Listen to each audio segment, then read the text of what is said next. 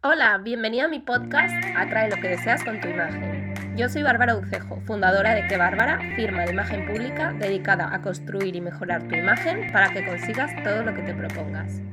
Quiero agradecerte tu interés en mis contenidos y espero que disfrutes este podcast dedicado a hablar sobre cómo mantener la reputación de tu empresa en tiempos de una crisis como la ocasionada por la COVID-19. Lo primero de lo que me gustaría hablar es de la importancia de tener presente las prioridades de los consumidores.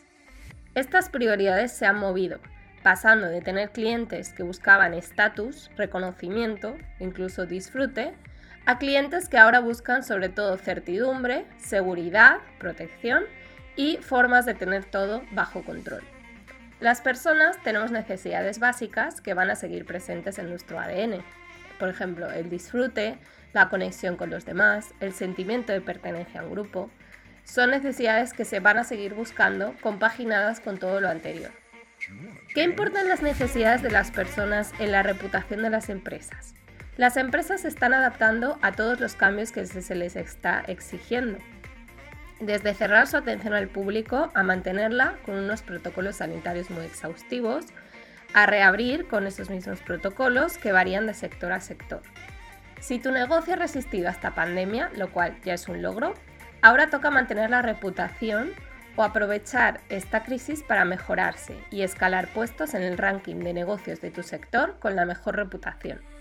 Lo primero que hay que entender es ese cambio en las necesidades de tu consumidor.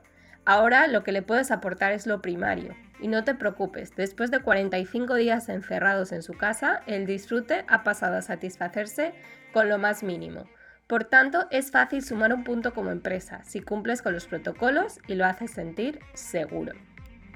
¿Cómo puedes hacer sentir seguro y protegido a tu cliente mientras hace uso de tus servicios o compra tus productos? Lo primero será revisar los protocolos que te aconsejan las autoridades e invertir en todo lo necesario para cumplirlos.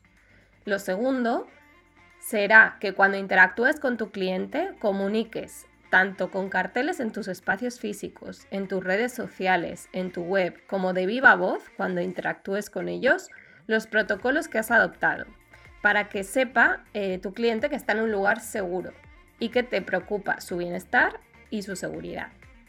Lo tercero que yo te recomiendo es que tengas un plan de prevención de crisis. ¿Qué pasaría si un cliente descubre que fue contagiado en tu establecimiento, por ejemplo? En este plan deben aparecer tanto los riesgos con su probabilidad de ocurrencia como los riesgos con su probabilidad eh, de alto, medio o bajo impacto en tu cliente. También deberá contener cómo se actuará para que dicho riesgo no afecte a más personas y qué medios pondrá la empresa para enmendar ese peligro y que no vuelva a ocurrir. Pues bueno, si quieres saber más sobre esto, mándame un correo a contacto arroba quebarbara.soy y te ayudo a que tu reputación siga en lo más alto. Muchas gracias por tu interés en mis contenidos. Recuerda seguir mi canal si quieres recibir notificaciones de nuevos episodios semanales y nos estamos viendo y escuchando por las redes sociales. Un saludo y cuídate.